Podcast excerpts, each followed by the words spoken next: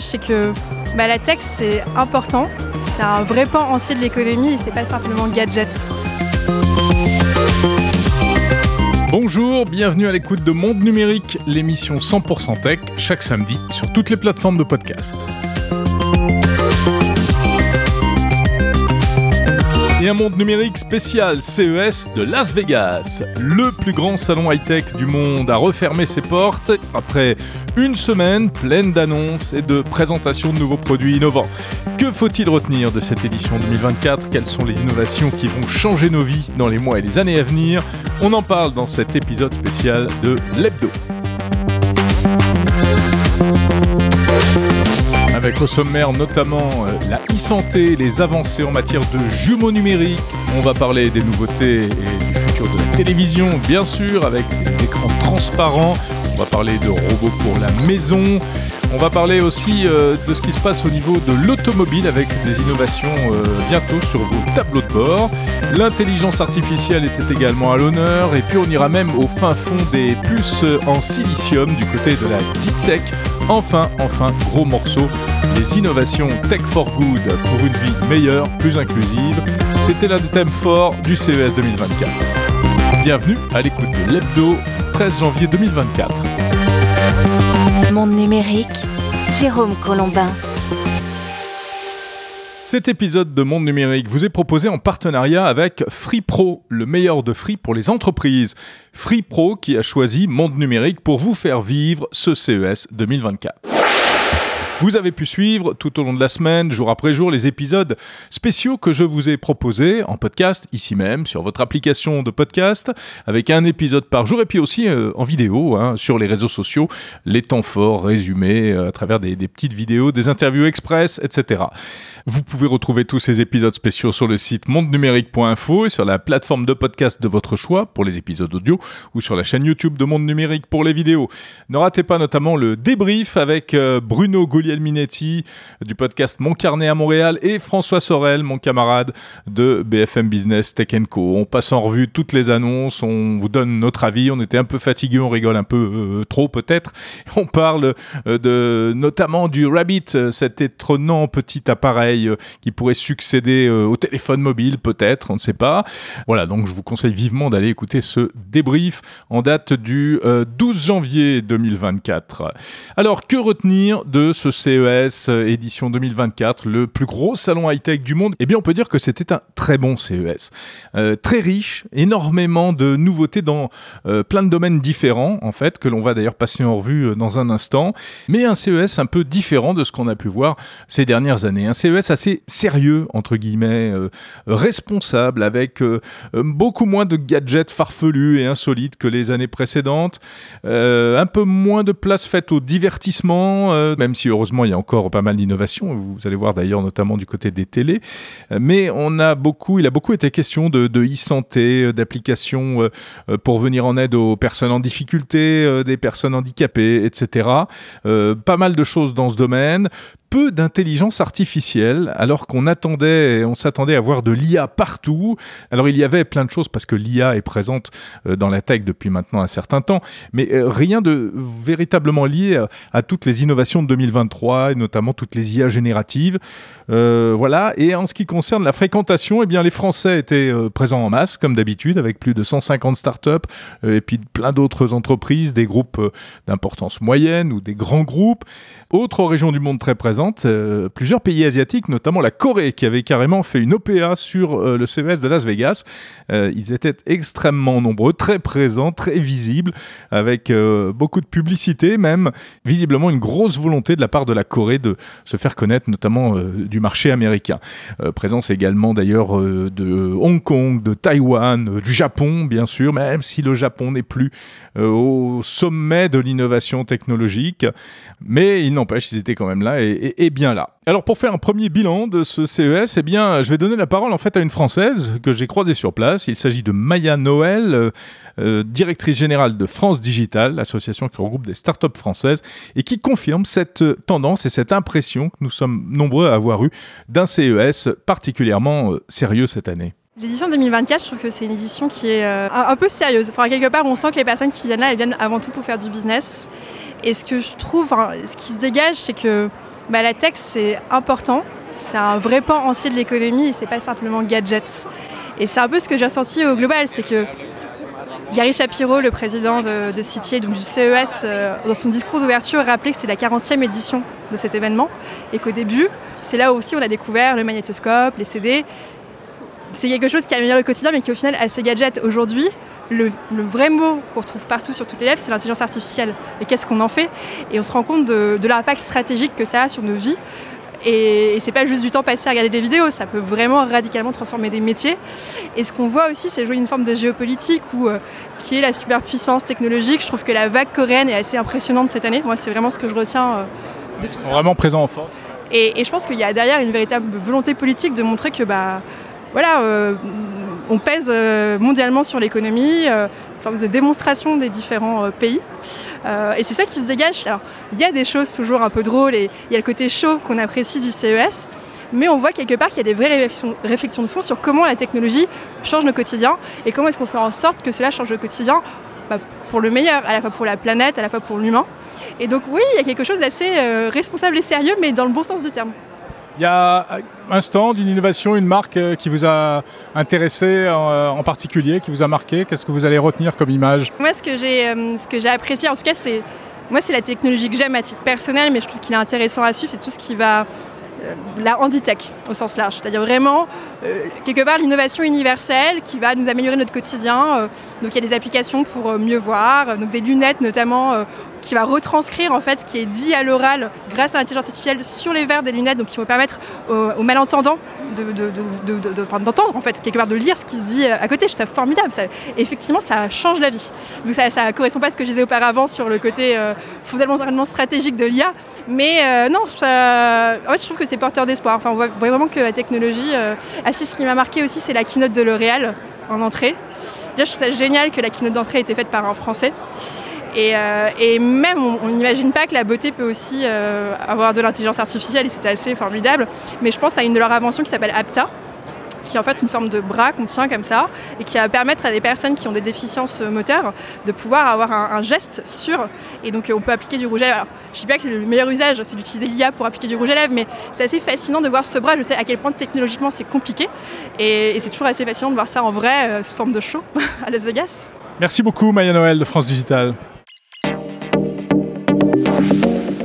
Alors voilà, Maya Noël a campé le décor et a, bien résumé l'esprit de ce CES 2024. Maintenant, je vous propose de partir à la découverte de toutes les innovations et des meilleures innovations présentées à l'occasion de cette édition. Vous pouvez écouter cette émission d'une seule traite ou bien aller directement sur les sujets qui vous intéressent en utilisant les chapitres disponibles sur la plupart des plateformes. Et on va commencer par la e-santé, hein, la tech au service de la santé et de la médecine au sens très large, avec notamment cet étonnant jumeau numérique de la société française Dassault Systèmes.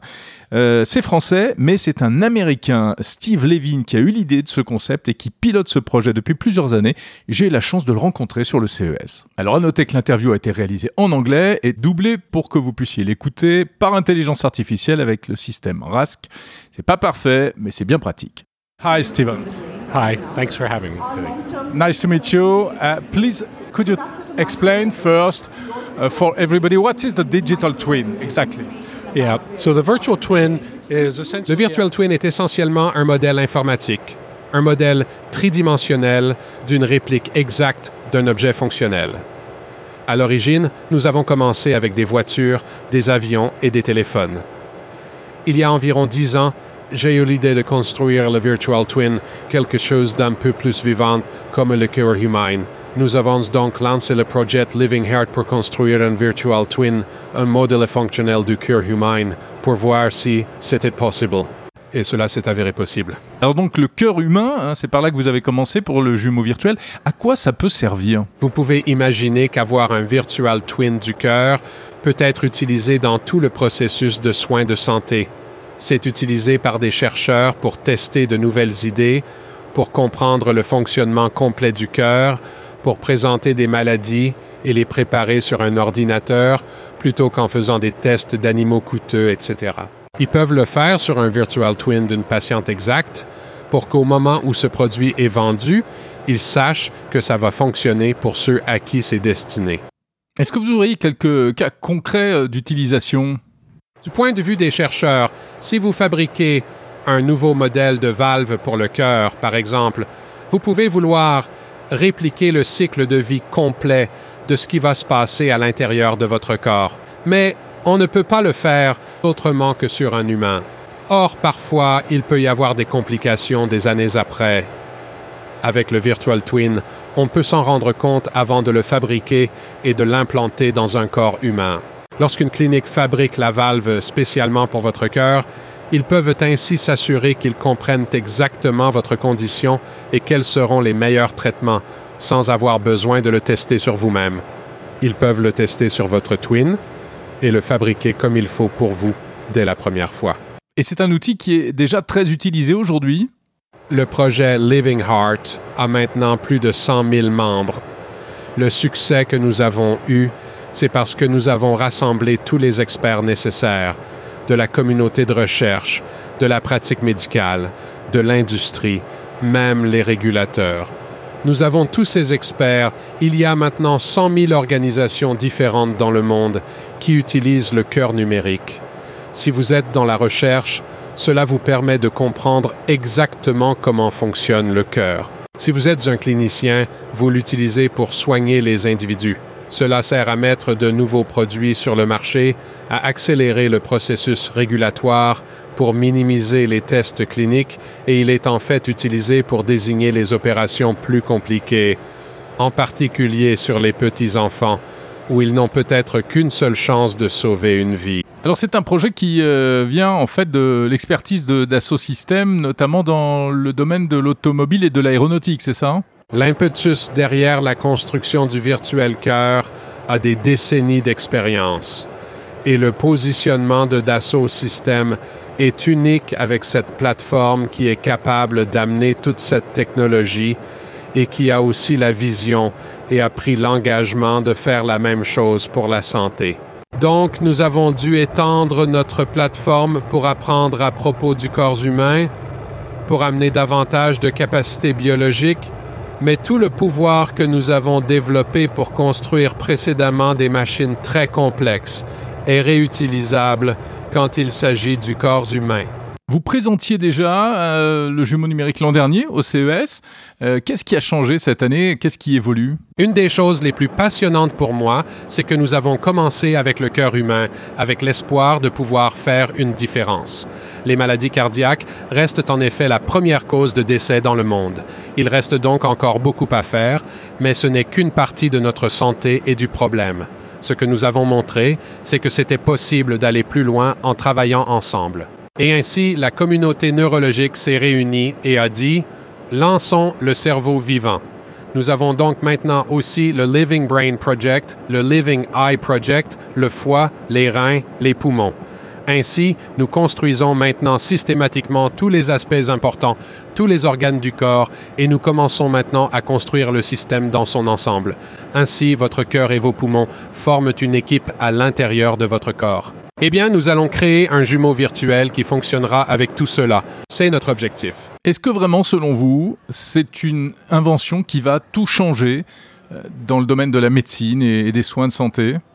Je pense que cela va dramatiquement changer l'ensemble du processus. Cela va changer la relation entre vous, le patient ou le consommateur pour être beaucoup plus participatif, pour que vous compreniez ce qui se passe. Vous n'aurez pas besoin d'aller voir un médecin en personne pour savoir ce qui se passe. Vous pourrez obtenir des mesures de manière autonome qui seront représentées dans une forme que vous comprendrez. Vous pourrez essayer vos propres traitements, y compris préventifs, et donc vous n'aurez pas besoin de voir un médecin.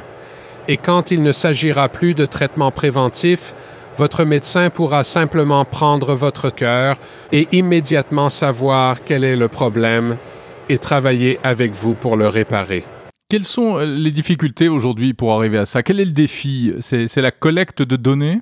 Collecter des données, c'est toujours un défi car il faut s'assurer les données demeurent privées, etc.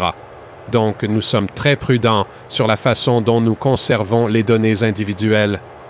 Le plus grand défi est probablement de comprendre comment fonctionne le corps humain. Nous avons un système qui est largement basé sur les preuves. Nous essayons, nous voyons que ça n'a pas fonctionné, nous essayons autrement. C'est de la médecine basée sur la preuve. C'est la base de tout ce que nous faisons, essais et erreurs. Cela nous a servi très bien jusqu'à présent, mais ce n'est pas la façon la plus efficace de faire. Je pense qu'il y a une meilleure façon de faire. Et nous devons commencer à entraîner les professionnels médicaux à penser qu'il y a une meilleure méthode et ne pas penser que ce que nous faisons depuis 100 ans est la façon dont nous devons le faire pour les 100 prochaines années. Une question euh, peut-être naïve. euh, Est-ce qu'on peut imaginer qu'il soit possible de pirater le jumeau virtuel avec euh, éventuellement des conséquences dramatiques? Eh bien, votre imagination va très loin. Ce que je peux dire, c'est que lorsque j'ai lancé le projet Living Heart, je pensais en partie avec l'émergence, disons, de l'impression 3D et de l'impression biologique que nous pourrions améliorer le corps en le remplaçant par des copies de notre propre corps, peut-être même quelque chose comme une copie imprimée en 3D de mon cœur pour ne pas avoir à attendre sur la liste des greffes. Je pourrais en fait le remplacer par une copie de ma propre pièce. Et je me suis dit, eh bien, si nous voulons construire ces pièces, nous ferions mieux d'avoir une bonne conception de leur fonctionnement. Je pense donc que nous pourrons utiliser ces jumeaux virtuels comme base pour concevoir une génération de pièces biologiquement précises, des pièces de rechange pour notre propre corps lorsqu'elles s'usent. Donc, si j'ai un mauvais genou, je n'ai pas besoin d'un genou en métal générique. Je peux faire fabriquer, imprimer et mettre une copie de mon vrai genou afin que mon corps retrouve exactement la forme qu'il était avant l'intervention chirurgicale et non pas une sorte d'hybride basé sur une approche mécanique. Ce sera plus précis biologiquement. Thank you very much, Stephen Levin from Dassault Systèmes. Thank you. As my pleasure. Thank you very much. Après le jumeau virtuel, on va passer à un implant cérébral. Un implant dans le cerveau pour redonner l'usage de leurs membres aux personnes handicapées. Une innovation étonnante qui avait été présentée en 2023 par le CEA et qui euh, s'expose cette année, qui s'exposait au CES de Las Vegas. On en parle avec Guillaume Charvet du CEA. Cette euh, technologie euh, est une technologie d'interface cerveau-machine.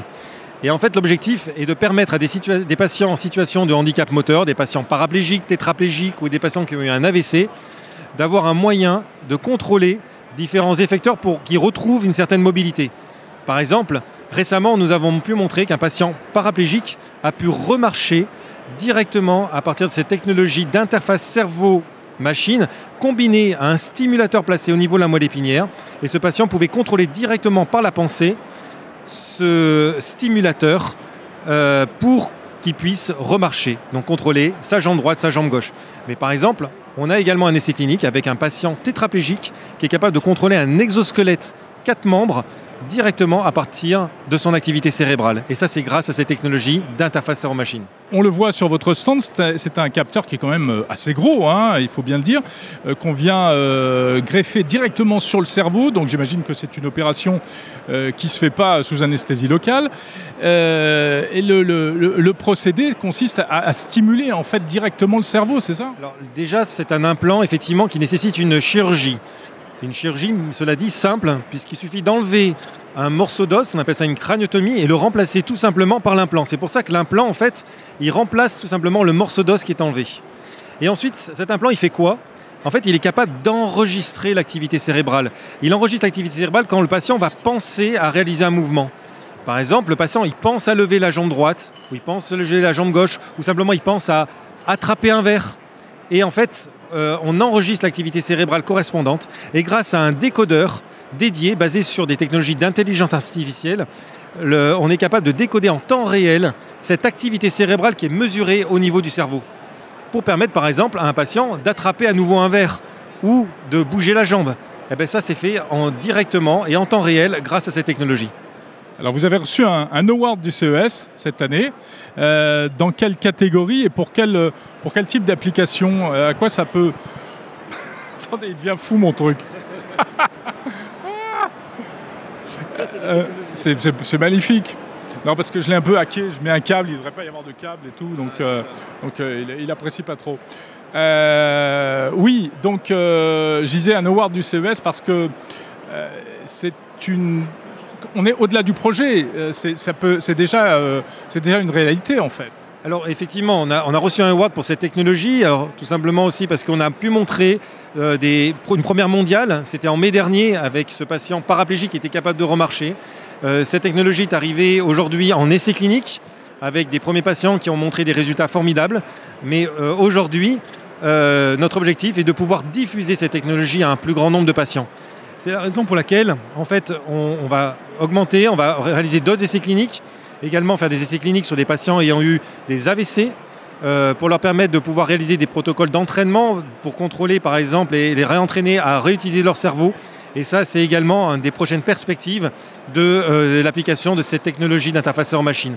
Nous avons également un essai clinique également en cours aujourd'hui avec un patient qui tétraplégique qui s'entraîne à contrôler le mouvement de, ses- de sa main directement avec euh, cette technologie d'interfaceur machine combinée avec un stimulateur. Et ça, c'est également des choses qui sont en cours en ce moment. On parle beaucoup des fameux implants d'Elon Musk. Vous êtes sur le même créneau, on va dire. Alors exactement, on est sur le même créneau, on n'a pas les mêmes approches, puisque notre implant, lui, il est positionné à la surface du cortex moteur, il ne pénètre pas dans le cerveau. Donc c'est une approche qu'on a choisie pour limiter l'invasivité de la technologie. Euh, la technologie de Neuralink propose une approche différente où on a des électrodes qui pénètrent dans le cerveau pour aller capter l'activité de chaque neurone euh, et pour permettre potentiellement d'arriver à contrôler euh, des effecteurs peut-être encore plus complexes. Et ça, c'est des choses qui restent à voir puisque aujourd'hui, les essais cliniques n'ont pas démarré chez Neuralink. C'est un procédé qui quand même peut, faire peur. Je veux dire, il y a des questions d'éthique qui se posent. Jusqu'où vous pouvez aller? Alors, d'un point de vue éthique, tous les essais cliniques qu'on réalise euh, respectent et sont validés par des comités d'éthique. Parce qu'on valide en fait et on associe, on vérifie la balance bénéfice-risque. C'est-à-dire que quel bénéfice on peut apporter au patient et quel risque il encourt pour ça. C'est la raison pour laquelle les essais cliniques qu'on adresse s'adressent à des patients en situation de handicap moteur sévère, patients paraplégiques, tétraplégiques, des patients ayant eu un AVC. Et bien entendu, ça c'est bien, c'est regardé par des commissions indépendantes, donc des comités d'éthique. La santé, la e-santé encore au CES de Las Vegas, avec encore une entreprise française. Euh, décidément, les, Français ne, sont pas mauvais et sont d'ailleurs réputés euh, euh, outre-Atlantique pour ce, ce type d'innovation. C'est la société française WeThings. L'an dernier, WeThings, spécialiste des balances connectées, des tensiomètres, s'était fait remarquer avec son système d'analyse d'urine. Oui, et bien cette année, on revient là encore à des, choses très très concrètes pour la vie quotidienne, pour la famille. C'est un stéthoscope connecté. Et bien plus encore qu'un stéthoscope, euh, ce BIMO, on en parle avec Morgane Desca de WeThings. Donc BIMO, c'est une révolution dans le domaine du check-up santé à domicile. C'est ce qu'on appelle un stéthoscope. Avant, on avait, euh, quand on avait un épisode de fièvre ou qu'on ne se sentait pas bien, euh, accès qu'à la température finalement à domicile. Maintenant, on est capable d'écouter le cœur et les poumons. Donc c'est un multiscope qui tient dans les mains, qui est plus petit qu'un smartphone et qui est capable en moins d'une minute de faire un check-up santé complet. Donc qu'est-ce qu'on est capable de faire? On est capable de faire un électrocardiogramme et de suivre sa saturation en oxygène en même temps, donc qui vont s'enregistrer et derrière on va avoir la mesure directement sur euh, le dispositif mais également dans l'application parce que ça synchronise directement en Wi-Fi via l'application Withings. On est capable d'écouter du coup son cœur et ses poumons grâce au stéthoscope digital qu'on vient appliquer directement sur sa poitrine et on a un tutoriel dans l'application qui nous permet de dire à quel endroit il faut poser le stéthoscope sur sa poitrine pour entendre soit une partie du cœur, soit une partie des poumons. Enregistrement qu'on peut après récupérer dans l'application et envoyer à son médecin si on a un doute. Ça marche vraiment à travers les vêtements comme vous le faites ou là c'est juste pour la démo? Non, là c'est pour la démo, bien évidemment, et qu'il faut être au calme, assis, reposé, sinon, bien évidemment, la mesure est biaisée. Et finalement, bien évidemment, parce que c'est un outil de check-up santé à domicile, euh, on a un thermomètre, toujours sans contact, qu'on vient donc apposer sur le front et qui vient détecter l'artère temporale directement, et donc on a la mesure sur le produit. C'est euh, compatible jusqu'à 8 utilisateurs, donc c'est vraiment l'outil qui vient remplacer le thermomètre dans la trousse à pharmacie d'une famille, et ça a 8 mois de batterie.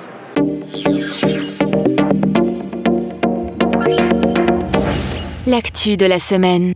L'actu de la semaine, c'est le CES de Las Vegas édition 2024 à vivre ou à revivre dans Monde Numérique l'hebdo Après la e-santé, gros plan quand même sur l'un des euh, morceaux, des gros morceaux traditionnellement de ce salon euh, de l'électronique de loisirs. C'est la télé.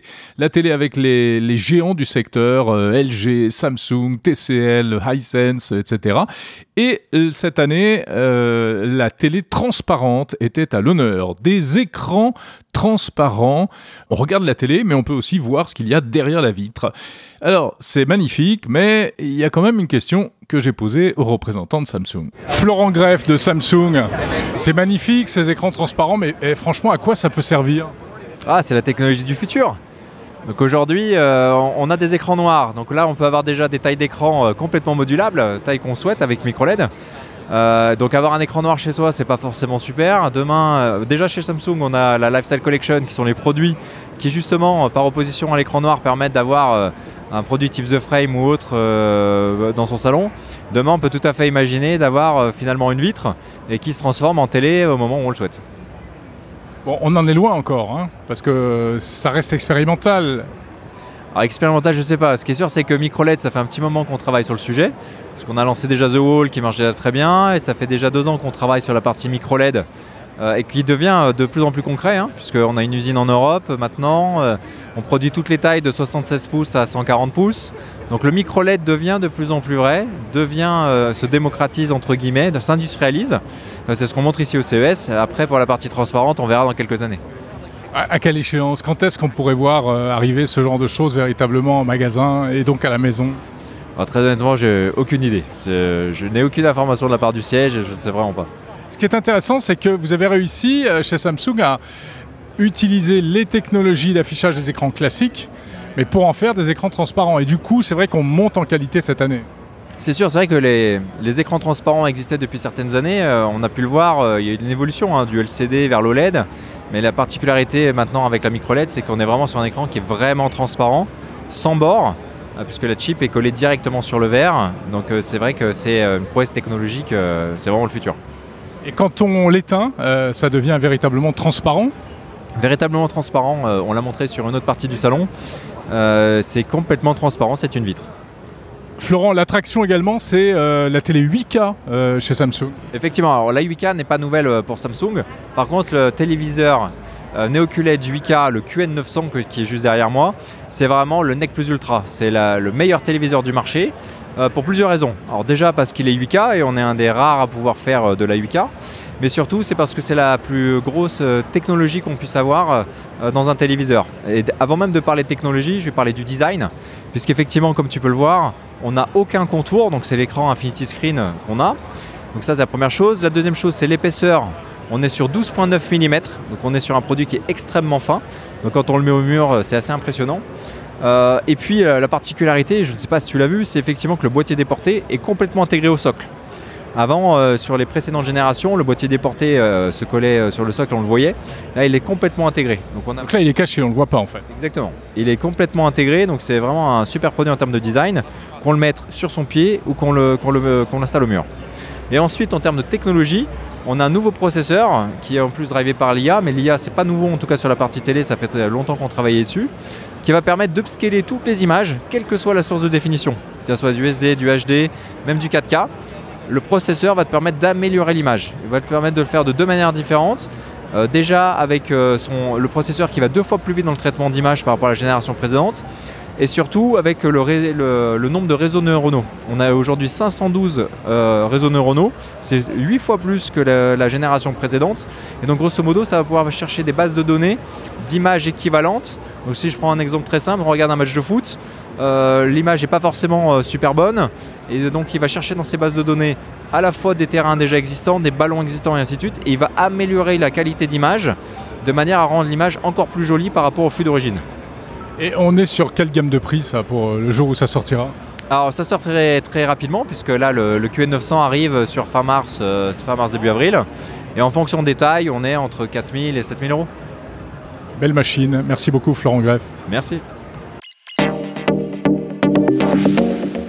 Parmi les gros acteurs au CES de Las Vegas, il y a la société Hisense. Damien Neymar, bonjour. Bonjour Jérôme.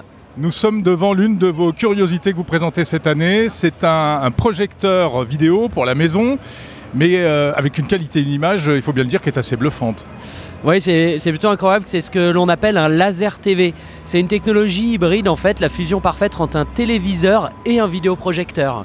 Vous avez le meilleur d'un vidéoprojecteur parce que vous avez des tailles énormes, 100, 120 pouces, et également le meilleur des euh, téléviseurs parce que c'est une luminosité extrême qui est digne d'un téléviseur. Ce qui permet d'avoir, euh, bah, de profiter d'un écran géant dans son salon en pleine lumière. Comme on le voit là, on n'est pas du tout euh, dans une salle sombre, on est vraiment bah, à la lumière du salon. Et alors, c'est ce qu'on appelle un, proje- un projecteur euh, courte focale, c'est-à-dire qu'on on pose l'appareil au pied de l'écran, en fait. C'est tout, à fait- c'est tout à fait ça, pardon. C'est un vidéoprojecteur ultra courte focale. On le met à 10-15 cm du mur. Alors voici Bolly, l'attraction euh, chez Samsung, le petit robot euh, boule, enfin roulette. Euh, Florent Greff, c'est c'est quoi le concept? Parce que Bolly, il y avait déjà eu une première version, je me souviens, présentée ici à Las Vegas il y a quelques années. On a l'impression qu'il a pris de l'embonpoint et il est un peu plus gros qu'avant, euh, Bolly. Et qu'est-ce qu'il fait ou qu'est-ce qu'il fera Alors effectivement, il avait été présenté en 2020, mais sur un concept qui était complètement différent. Euh, là, moi, je peux parler de ce concept-là, puisque c'est ce qu'on a annoncé au CES. Donc, c'est un compagnon. C'est un compagnon quotidien avec euh, de l'IA qui va nous permettre de gérer finalement notre quotidien. Alors derrière moi, on n'a pas la démonstration, mais j'ai en tête plusieurs scénarios d'usage. Euh, typiquement, on est en train de faire du sport, euh, on a une diffusion qui est sur le mur, on se met à faire des abdos, on a besoin de voir le, contenu euh, au plafond. On dit bah tiens Bolly, mets-moi le contenu au plafond. Voilà, Bolly va l'exécuter. Bolly aussi parle, en plus de répondre à, toutes nos demandes. Typiquement, on a un autre scénario qui est on est en train de faire de la cuisine. On demande à Bali, bah tiens, explique-nous, montre-nous la recette.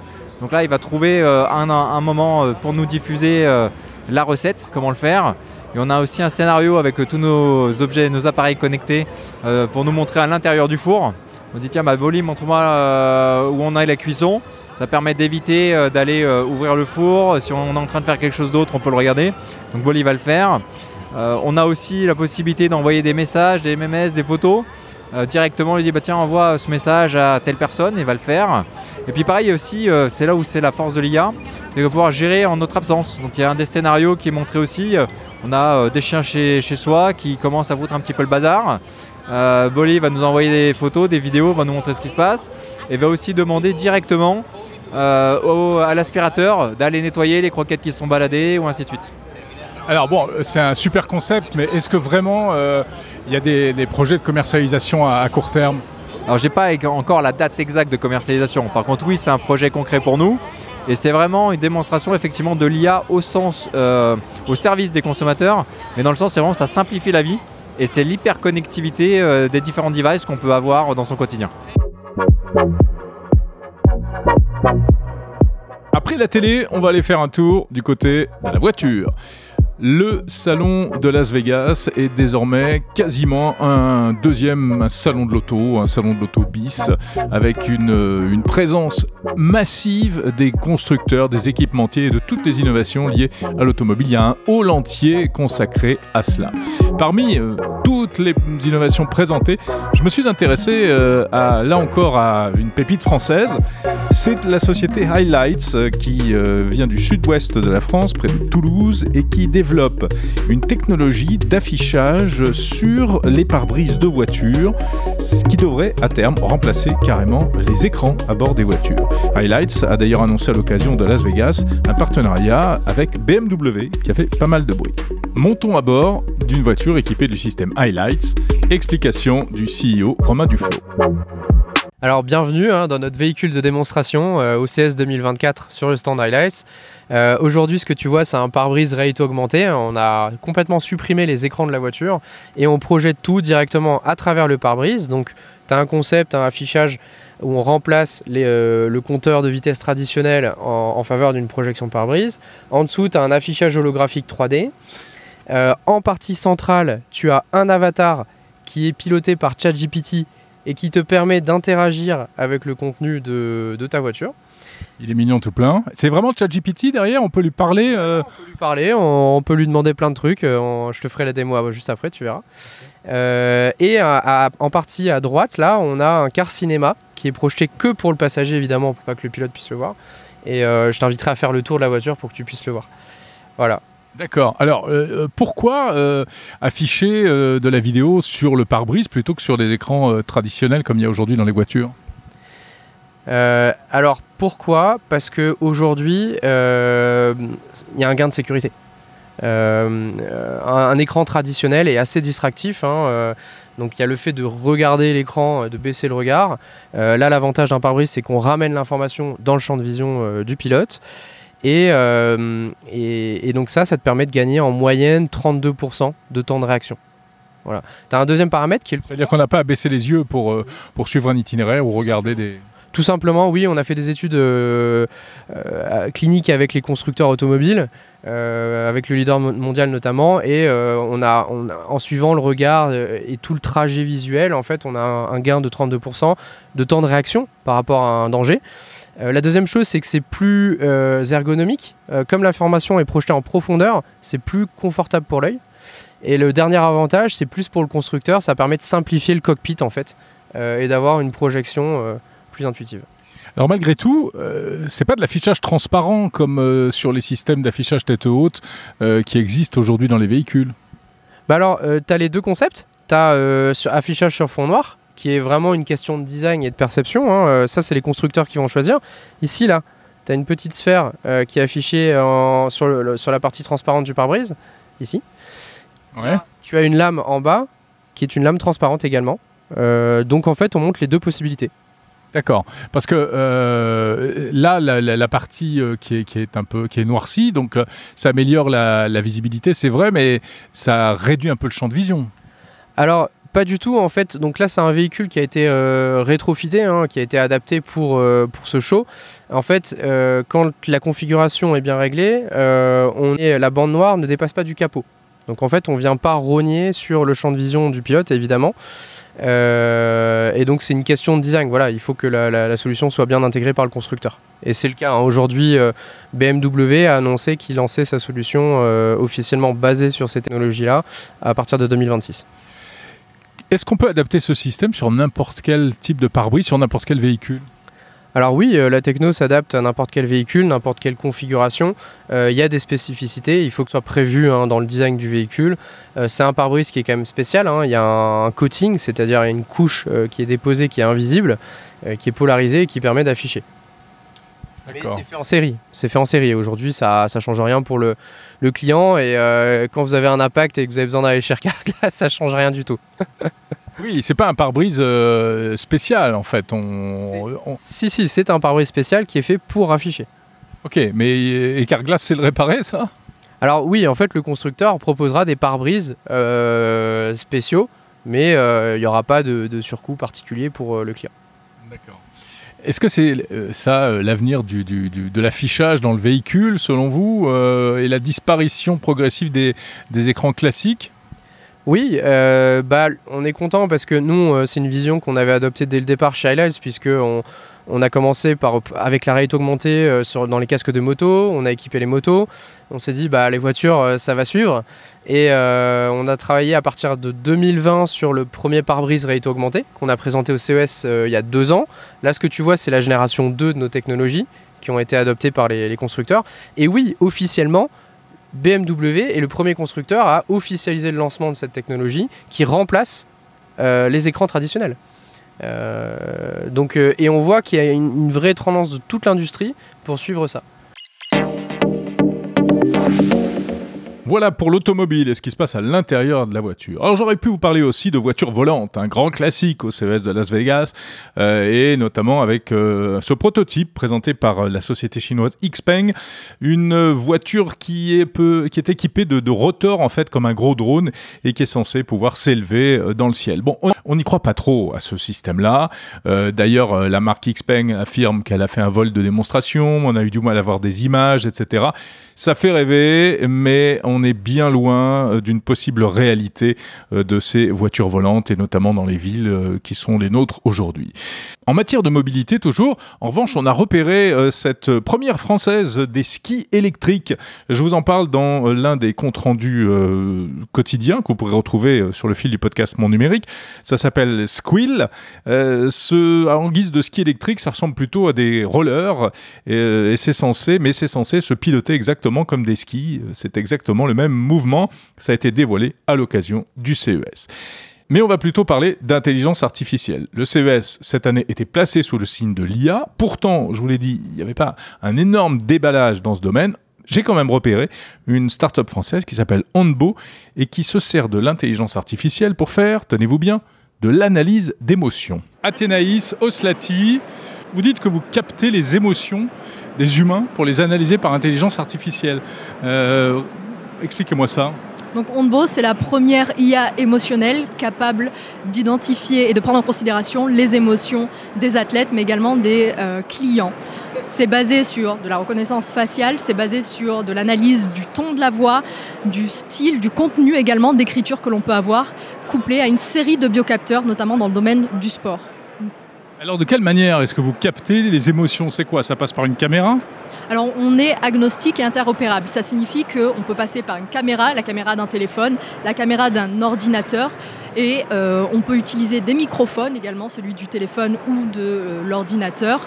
Euh, et après, tout ce qui est écriture, langage naturel, ça peut être des chatbots, des échanges que l'on peut avoir par mail.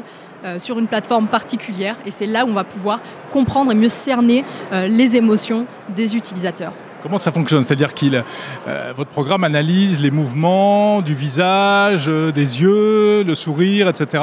On analyse par exemple les expressions faciales. Les expressions faciales, l'intonation de la voix, c'est vraiment important, le son de la voix. Euh, quand vous écrivez également, le vocabulaire que vous utilisez, euh, les idiomes également, euh, si vous utilisez des emojis, des points d'exclamation. Donc tout ça retranscrit des traits de personnalité, des états émotionnels du moment. Vous pouvez savoir si je suis énervé quand j'envoie un SMS à un ami par exemple. Tout à fait. L'énervement, on détecte euh, la, joie, euh, on détecte la concentration, la motivation. Donc euh, c'est une palette justement d'émotions qui nous caractérise au quotidien. Bon, alors c'est super, mais à quoi ça sert? Concrètement, nous, notre objectif, c'est de venir pallier au manque qu'il y a aujourd'hui dans la digitalisation, dans la relation de la digitalisation. Pourquoi? Parce qu'on observe chez beaucoup de sociétés que cette relation qui est digitalisée, elle est déshumanisée totalement. Aujourd'hui, pour les marques, c'est une perte de revenus de plus de 800 milliards par, euh, par an. Et nous, on intervient. On continue, on continue. Attendez. Et nous, on intervient justement à ce moment-là, on remet de l'émotion dans cette relation digitalisée, on remet de l'émotion dans les IA que l'on utilise au quotidien. D'accord. Euh, alors moi, ça me rappelle des choses que j'ai déjà vues, euh, des entreprises qui aujourd'hui analysent, euh, par exemple, les appels téléphoniques pour savoir si les clients au bout du fil sont énervés ou pas. Vous êtes sur ce type de, de, de modèle d'IA on est sur un modèle d'IA beaucoup plus poussé et beaucoup plus performant. Aujourd'hui, Onbo en fait, a le soutien du gouvernement français puisqu'on est une société deep tech, donc c'est de la recherche et du développement fondamental. On est une dizaine de collaborateurs, majoritairement des chercheurs, des docteurs, des ingénieurs sur ce sujet-là. Et donc, on a développé ces IA de pointe qui sont plus que de l'analyse des émotions. On arrive à déterminer son profil émotionnel et le profil psychologique de l'utilisateur. Vous êtes basé à Lille, c'est ça? Vous dites que vous êtes une deep tech, c'est-à-dire que vous venez d'où? Enfin, les, chercheurs dont vous parlez euh, sont issus de, quel milieu? Alors c'est de la recherche fondamentale. Nous, on est issus de le domaine de l'intelligence artificielle. Il y a également des data scientists. Il y a euh, des chercheurs en neuropsychologie euh, qui font partie de, de l'équipe. L'objectif, c'est d'avoir un spectre varié, pluridisciplinaire, pour avoir une compréhension complète et globale justement des IA émotionnelles. Ça peut s'appliquer à quel, euh, service, à quel type d'entreprise, à quelle activité? Alors nous, on opère dans trois, trois secteurs particuliers. Le premier, c'est celui du retail, et plus particulièrement de la cosmétique et du luxe. C'est-à-dire qu'on va venir euh, aider à euh, avoir une expérience client qui soit sur mesure.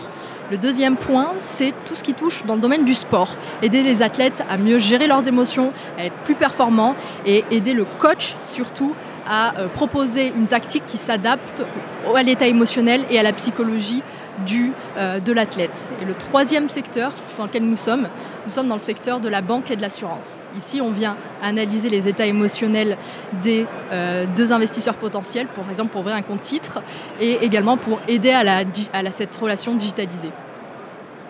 Très bien. Qu'est-ce que je voulais vous demander d'autre euh, Ok, et vous en êtes où du développement de, de, ces solutions C'est commercialisé déjà Oui, donc on a, finalisé, on a finalisé notre phase de test. On a un produit qui est commercialisable et qui est commercialisé. Aujourd'hui, on opère justement sur les trois continents, en Asie, en Europe et aux US. Aux US, comment est-ce que vous êtes reçu Vous savez un petit peu ce que le CES vous permet d'ores et déjà Bon, alors ça vient de commencer, mais vous avez quelques retours. Comment est-ce que c'est perçu alors on voit de vraies marques d'intérêt aux US, plus particulièrement dans le domaine justement de la banque et euh, du euh, sport, puisqu'ils cherchent au maximum à avoir une expérience qui soit humaine et sur mesure.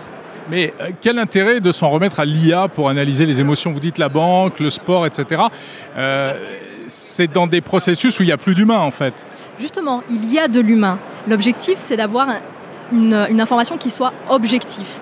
Quand on parle d'humain à humain, il y a très souvent du subjectif. Ici, on remet de l'objectif pour avoir une compréhension réelle, concrète de la personne que l'on a en face de nous et répondre à ses besoins. Et c'est là où nous, nous intervenons. Quel est le niveau de fiabilité euh, de ce type de reconnaissance des émotions? La fiabilité, justement, elle varie selon les secteurs d'activité. Aujourd'hui, on est sur 93% euh, du taux de précision chez Onbo. 93%, vous arrivez à savoir si je suis content, pas content, triste, etc. exactement, en fait, on va bien plus que ça. On est sur des palettes euh, d'émotions euh, très, très pointues.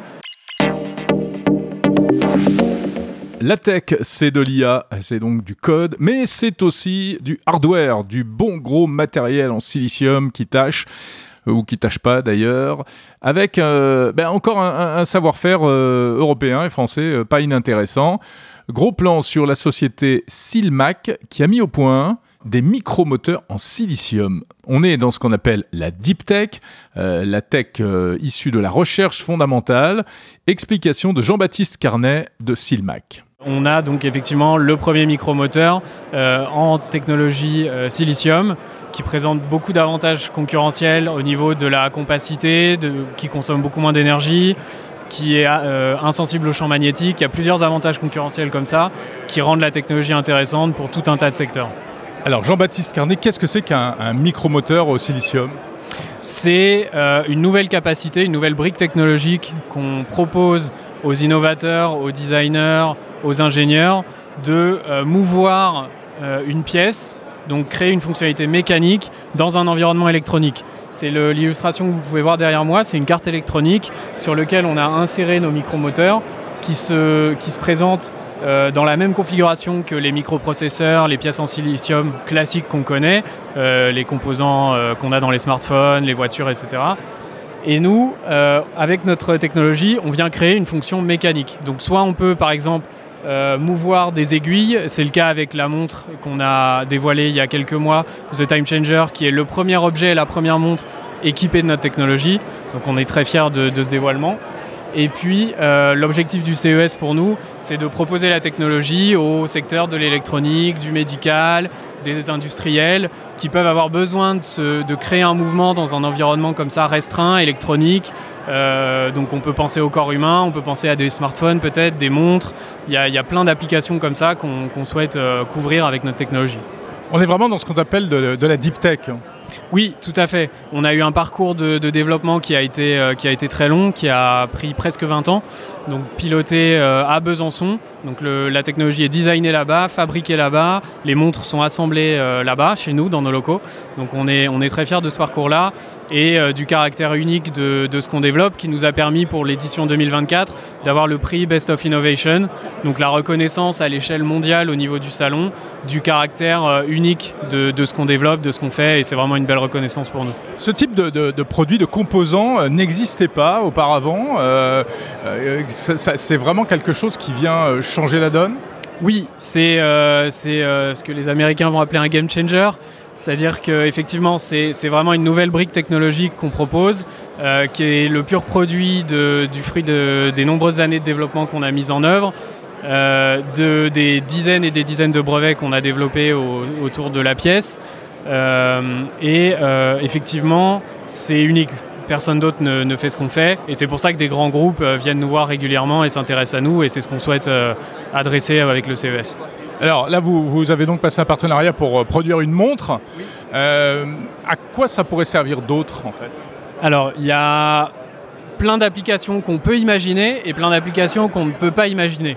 En fait, c'est pour ça qu'on ce qu'on cible, c'est les innovateurs, les ingénieurs, les designers qui vont voir cette nouvelle brique technologique, c'est cette nouvelle capacité et qui, avec ça, vont avoir l'idée de la mettre en œuvre dans des objets qui peut-être n'existent pas aujourd'hui, auxquels on ne pense pas, euh, comme par exemple quand l'électronique a réduit sa taille, euh, a commencé ce travail-là il y a une trentaine d'années. Ça a donné naissance à l'iPod, puis au smartphone, puis aux lunettes connectées, aux casques de réalité augmentée. Les gens qui ont travaillé sur la miniaturisation de l'électronique, ils n'étaient pas forcément capables de savoir ce que ça ferait à l'époque. Et euh, bah, comme nous aujourd'hui, on met cette brique technologique sur le, le marché, on la propose aux innovateurs. Il y a des applications auxquelles on pense, donc comme euh, peut-être des implants dans le corps humain pour piloter des, systèmes, des dispositifs, envoyer des médicaments directement depuis le corps humain euh, avec des micromoteurs euh, tels qu'on les propose. Il y a effectivement la, montre avec la montre qu'on a dévoilée. Il y a d'autres applications possibles dans peut-être les smartphones, peut-être les montres connectées, peut-être l'automobile. Et il y a sûrement plein d'applications auxquelles nous-mêmes on ne pense pas avec notre technologie, mais qui va réussir à stimuler la créativité des designers, des innovateurs. Restons dans le domaine euh, du hardware, des composants électroniques et de l'électronique pure et dure, avec un système étonnant, un dispositif qui permet de faire passer euh, des données sans fil par le corps humain. Ça s'appelle le Body Internet, ou plus exactement la technologie YR. C'est une entreprise euh, américaine, Xana, qui a développé ça. Explication de son dirigeant Si-Hoon Kim. Euh, là encore, merci à la traduction et au doublage par intelligence artificielle. Nous avons inventé une technologie sans fil fondamentalement nouvelle que nous appelons WeAir. La raison en est que vous formez un réseau corporel en utilisant votre corps pour utiliser l'Internet. Ainsi, si vous avez un appareil doté d'une puce que nous avons inventé, ainsi, tout appareil doté de cette puce et touchant le corps pourra communiquer. En ce moment, j'ai donc une montre ici et une autre ici. En ce moment, elles vont pouvoir communiquer à travers mon corps par l'intermédiaire de champs électriques. Mais quel type de communication? Il peut s'agir de n'importe quelle communication. Il peut s'agir de données de capteurs, comme le capteur de suivi des mouvements pour les applications de santé. Il peut s'agir de vidéos, il peut s'agir de données audio, de musique. Quel que soit le signal numérique, dès lors qu'il est doté d'une puce, qu'il se trouve dans l'appareil ou qu'il touche le corps, il pourra communiquer avec l'autre. À l'heure actuelle, les montres, les téléphones, tous les appareils utilisent essentiellement le Bluetooth. Vous avez un casque Bluetooth, vous avez votre montre, il communique par Bluetooth. Pourquoi notre technologie est-elle importante? C'est à cause de l'application à faible consommation d'énergie. Nous consommons 100 fois moins d'énergie par bit que la technologie Bluetooth ou Wi-Fi. Le signal étant confiné au corps, il est beaucoup plus efficace. Il ne perd pas d'énergie en rayonnant dans l'espace. Ce qui est intéressant, c'est que cette technologie ne remplace pas complètement le Bluetooth ou le Wi-Fi, mais qu'elle peut être utilisée en conjonction et à côté de cette technologie existante.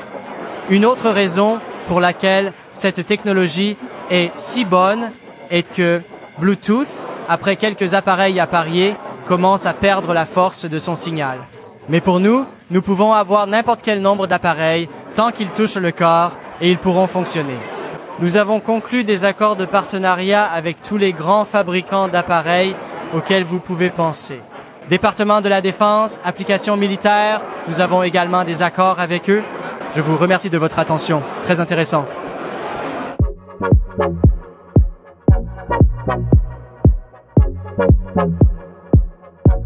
you. On va terminer ce tour d'horizon euh, des meilleures innovations présentées au CES de Las Vegas, édition 2024, avec euh, ces applications que l'on dit inclusives, c'est-à-dire euh, destinées aux personnes qui ont diverses difficultés pour leur permettre de s'insérer au mieux dans la société. Voici deux exemples particulièrement intéressants, développés par des jeunes pousses françaises. Un chatbot qui comprend le langage des signes des personnes sourdes et juste avant, une plateforme pour les personnes dyslexiques. La technologie pour lutter contre le problème de la dyslexie. Euh, c'est ce que vous avez décidé d'adresser, comme on dit, euh, Baptiste Bréjon de la société Glaster. De quelle manière? Alors aujourd'hui, on propose une intelligence artificielle qui est capable de comprendre les besoins de chaque enfant, de chaque individu dyslexique, et lui proposer pour la première fois au monde une adaptation graphique des textes pour qu'il puisse lire comme s'il n'avait pas de trouble. Comment ça se présente exactement alors vous avez deux moyens de le présenter. Le premier, c'est cette solution pour les enfants de 8 à 12 ans qui sont en plein apprentissage de la lecture et une plateforme sur laquelle ils peuvent déposer n'importe quel texte, même sous forme de photo. Et ces textes sont ensuite adaptés directement à leur lecture et donc en fait on se retrouve avec le programme scolaire mais adapté à mes besoins. Mais attendez, explique-moi comment. euh, parce que dyslexique, c'est donc. euh, on ne voit pas les lettres dans le bon ordre. Euh, donc, quand je rentre un texte, et qu'est-ce qui ressort à l'arrivée? Alors c'est ça, c'est beaucoup plus complet. La dyslexie, c'est vraiment un problème neuropsychologique, neuro développemental, qui va empêcher de lire correctement. Ça peut être effectivement des inversions de lettres, mais ça peut être des besoins d'espacement, de couleurs sur des graphèmes, des phonèmes. Et tout ça, en fait, ce qu'on fait, c'est que l'intelligence artificielle comprend le besoin à travers un petit test d'entrée, un petit jeu. Et derrière, les textes qui sont numérisés dans la plateforme, on vient les, adapter en fonction, donc en appliquant des couleurs sur certains graphèmes, certains phonèmes, en espacement sur les lignes, les lettres, les mots, jusqu'à l'ordre du pixel entre quelques lettres, parce que peut-être que pour un enfant, entre le M et le N, il faut de l'espacement, pour d'autres, ça va être entre le P et le B. On va être dans une granularité très très très forte, d'où l'importance de l'IA, c'est de pouvoir manipuler des millions de paramètres là où un être humain va être limité. Donc, c'est pas du tout un, appareil, hein, euh, c'est une plateforme web. C'est ça. Et du coup, la deuxième solution, c'est de pouvoir mettre ça directement dans les plateformes qui existent, dans les écoles, et on va jusqu'au niveau d'école supérieure. Donc euh, le professeur dépose son document de 50 pages comme d'habitude, et l'étudiant, quand il le récupère, il peut faire une demande spécifique à travers un bouton, et là, il récupère un document qui est adapté à ses besoins, lui permettant donc de lire plus simplement. On sait que pour ces personnes-là, c'est pas tant le fait de ne pas pouvoir lire, il est arrivé jusque-là. Par contre, c'est une fatigue très forte en fin de journée, et mis bout à bout, c'est 2, 3, 4 heures de lecture par semaine en plus. Sur une année, ça fait Où est-ce que vous en êtes du, du développement de cette application? C'est encore un, un concept ou véritablement c'est utilisé? Et non, aujourd'hui c'est utilisé et on est super ravis de savoir que des parents, euh, voilà, c'est une révolution dans leur quotidien. On a des, des messages magnifiques de Mais mon enfant n'a jamais lu, aujourd'hui il lit à l'oral pour la première fois de sa vie ou euh, il me redemande de venir sur Glassdoor pour lire. Donc euh, non, voilà, on est aujourd'hui disponible pour le B2C, pour les, les consommateurs et même pour les écoles, on commence à intégrer les premières. Merci beaucoup, Baptiste Bréjon de la société Glaster. Merci à vous. Sami Chiki de la société Ives, vous avez développé un chatbot euh, qui peut parler en langue des signes pour les personnes sourdes et malentendantes. C'est ça, on a développé euh, cette application il y a maintenant euh, trois ans. Du coup, on vient de créer le premier avatar en langue des signes conversationnelle. Ça s'appelle Iris et vous êtes la société Ives. C'est ça, exactement. On est euh, très ravis. Donc euh, à Ives, on est spécialisé dans les solutions de communication pour les personnes sourdes et malentendantes depuis euh, 2005 et 2006. Donc on permet à des milliers de personnes sourdes tous les jours de- d'appeler des entreprises. Et euh, du coup, on s'est rendu compte à travers nos activités que ben il y avait un vrai manque d'accessibilité euh, sur les sites internet, euh, sur euh, les lieux d'accueil, euh, parce que ben les personnes sourdes, souvent euh, leur première langue c'est la langue des signes. Et euh, le français, l'anglais, euh, le japonais ou toutes ces autres langues, euh, souvent ben, ils l'apprennent après.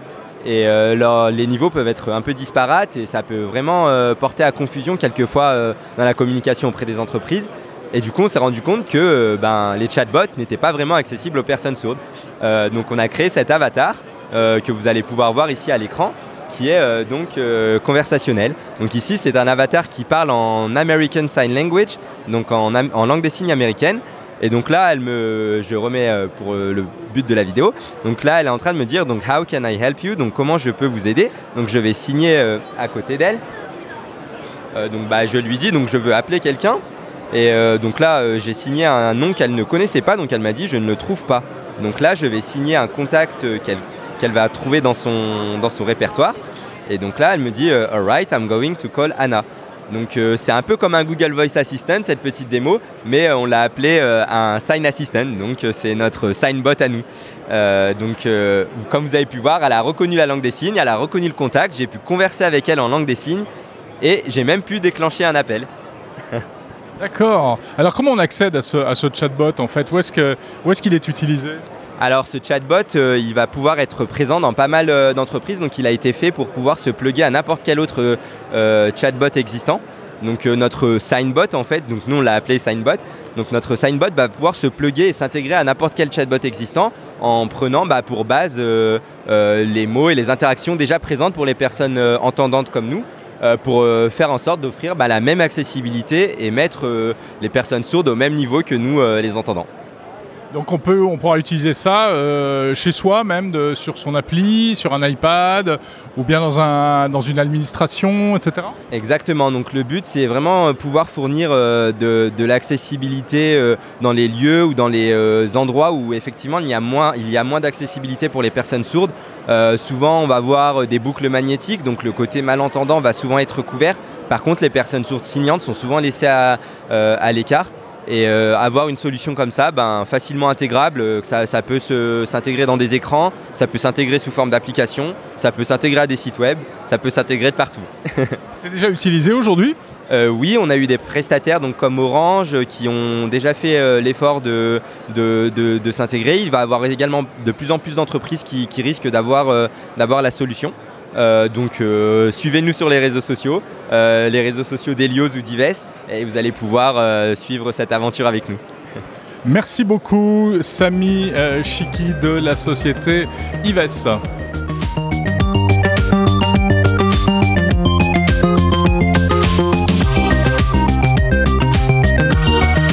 C'est la fin de cet épisode spécial de Monde Numérique l'hebdo, entièrement consacré bien sûr au CES de Las Vegas, édition 2024.